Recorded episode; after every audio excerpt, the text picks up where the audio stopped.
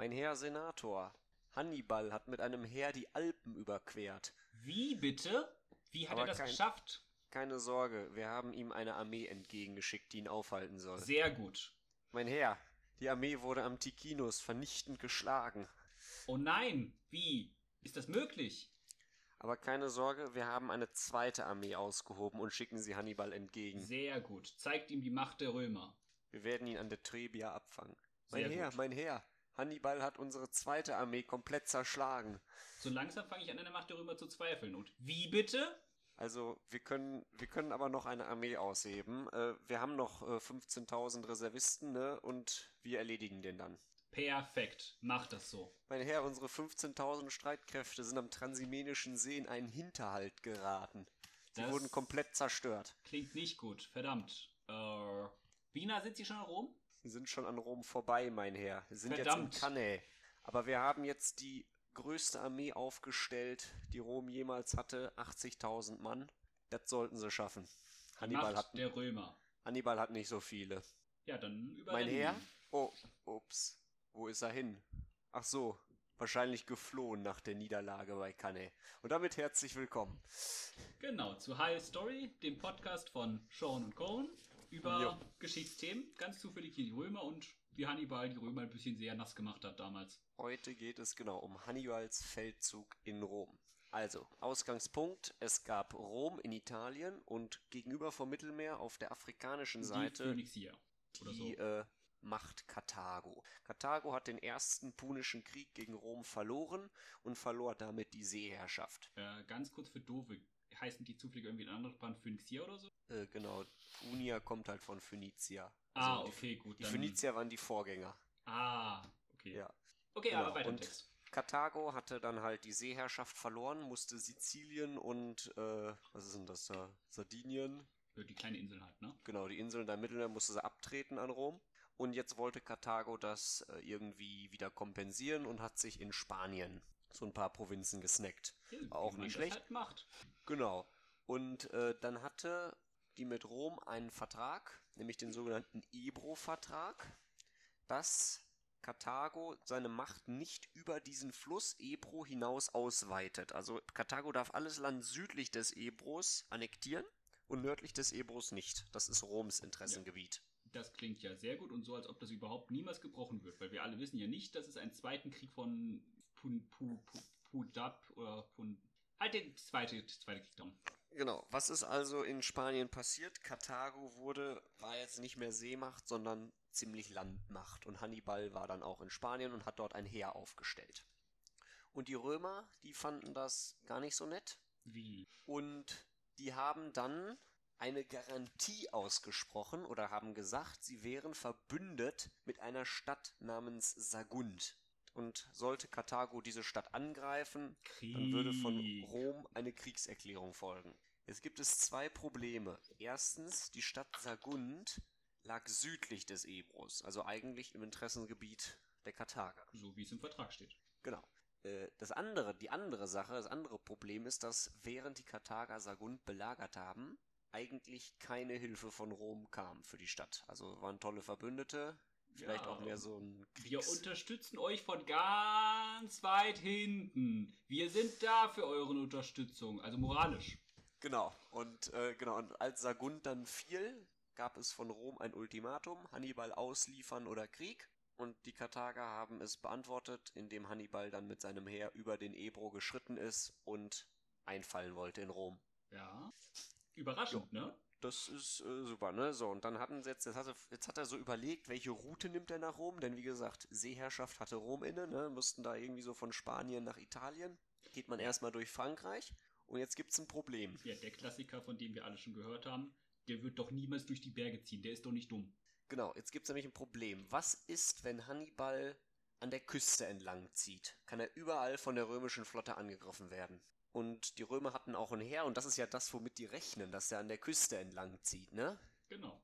Ja, und Hannibal hat das gemacht, womit die Römer nicht gerechnet haben. Er ist einfach mal quer über die Alpen und war dann mit seinem Heer in Rom. Ja, womit sie nicht gerechnet haben, man muss auch sagen, das war zu der Zeit wirklich dumm. Es hat aber funktioniert. Genau, es sind, äh, genau, er hatte Elefanten.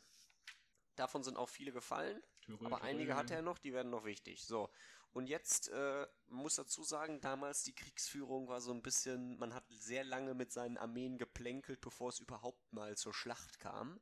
Denn häufig hat immer einer gesagt, nee, heute will ich nicht kämpfen, heute ist das Wetter schlecht oder heute sind unsere Truppen demoralisiert oder was weiß ich, ich will nicht kämpfen. Aber die Römer wollten Hannibal dann am Ticinus stellen und das gelang ihnen nicht. Hannibal zerschlug die Römer dort. Ja, ich glaube, das hat er ein paar Mal gemacht, wie wir davon gehört haben. Genau. Ähm, das ist natürlich eine, also an der Stelle diese Niederlage hat natürlich dann Hannibals Macht emporgehoben und natürlich auch viele der keltischen Stämme dazu bewegt, sich Hannibal anzuschließen. Also der bekam immer mehr Hilfe von Barbaren quasi. Ja. So, dann äh, hatten die nochmal ein Heer aufgestellt an der Trebia.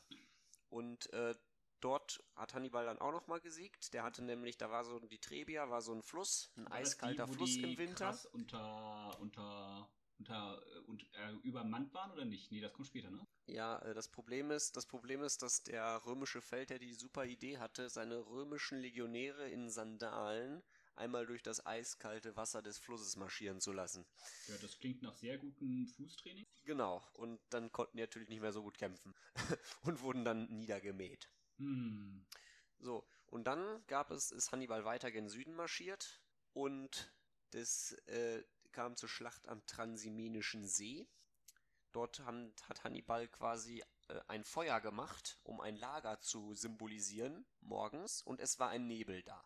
Und dann sind die Römer an der Küste des Sees entlang zu dem Lager marschiert und Hannibal hat mit seinen Truppen quasi in dem Hochland gewartet und als die Römer dann mit ihrer Schlange da weit durchmarschiert sind, hat er dann überraschend angegriffen und die Römer So ins Wasser getrieben. Please. Viele konnten nicht schwimmen. Ja, die hatten, glaube ich, auch einigermaßen schwere Rüstung. Genau, hatten Also sie zumindest auch. ein paar Metallteile. Ich weiß, die hatten auch viel Leder, aber ist nicht so wichtig. So, jetzt folgende Situation.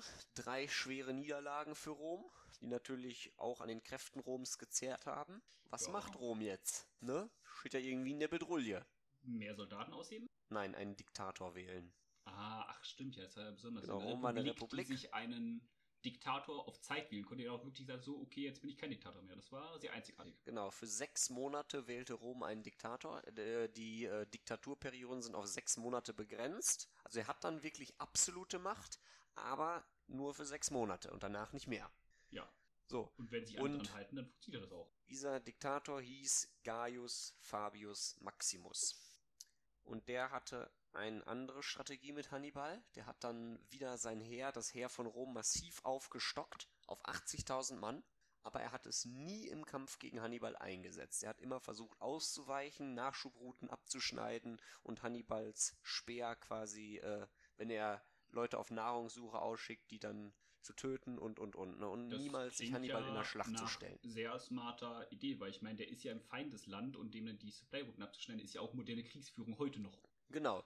Und das war insofern äh, eine sehr erfolgreiche Strategie, aber natürlich konnte Hannibal dann frei durch die Lande ziehen und plündern mit seiner Armee, weshalb das nicht so beliebt war bei den Römern. Also wahrscheinlich war es Ja. genau die, die Strategie, die man hätte fahren müssen. Ganz am Anfang. Genau. Aber, die, äh, aber das wollten die Römer dann nicht. Und dann haben die den abgesetzt nach sechs Monaten. Und wieder seine, wieder die übliche Republik mit zwei Konsuln.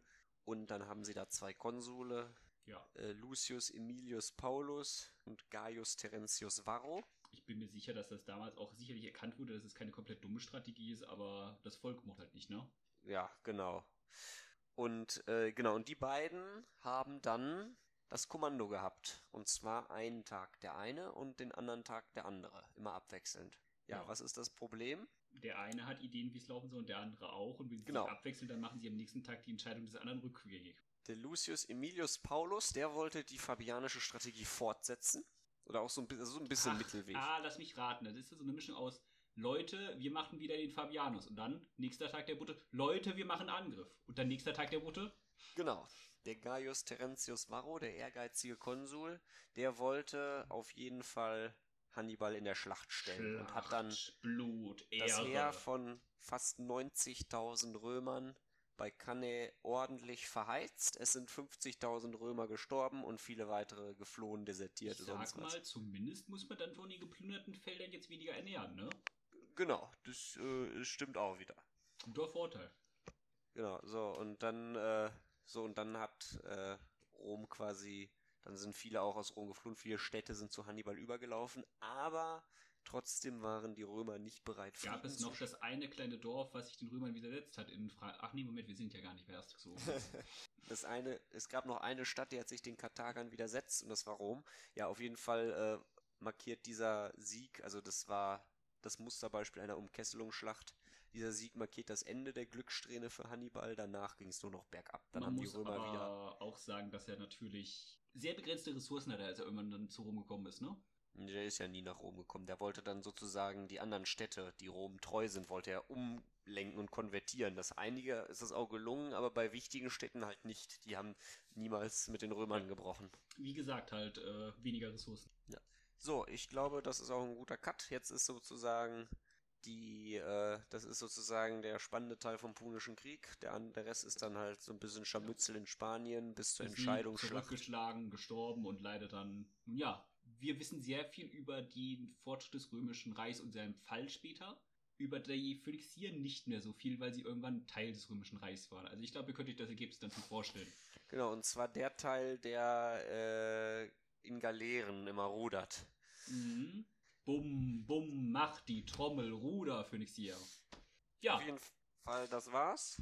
wenn es euch gefallen hat, würde ich dann sagen, bewertet den Podcast, empfehlt es euren Freunden und lasst eine gute Bewertung da. Hatte ich schon gesagt, naja, das war's dann von mir, Sean. Ciao.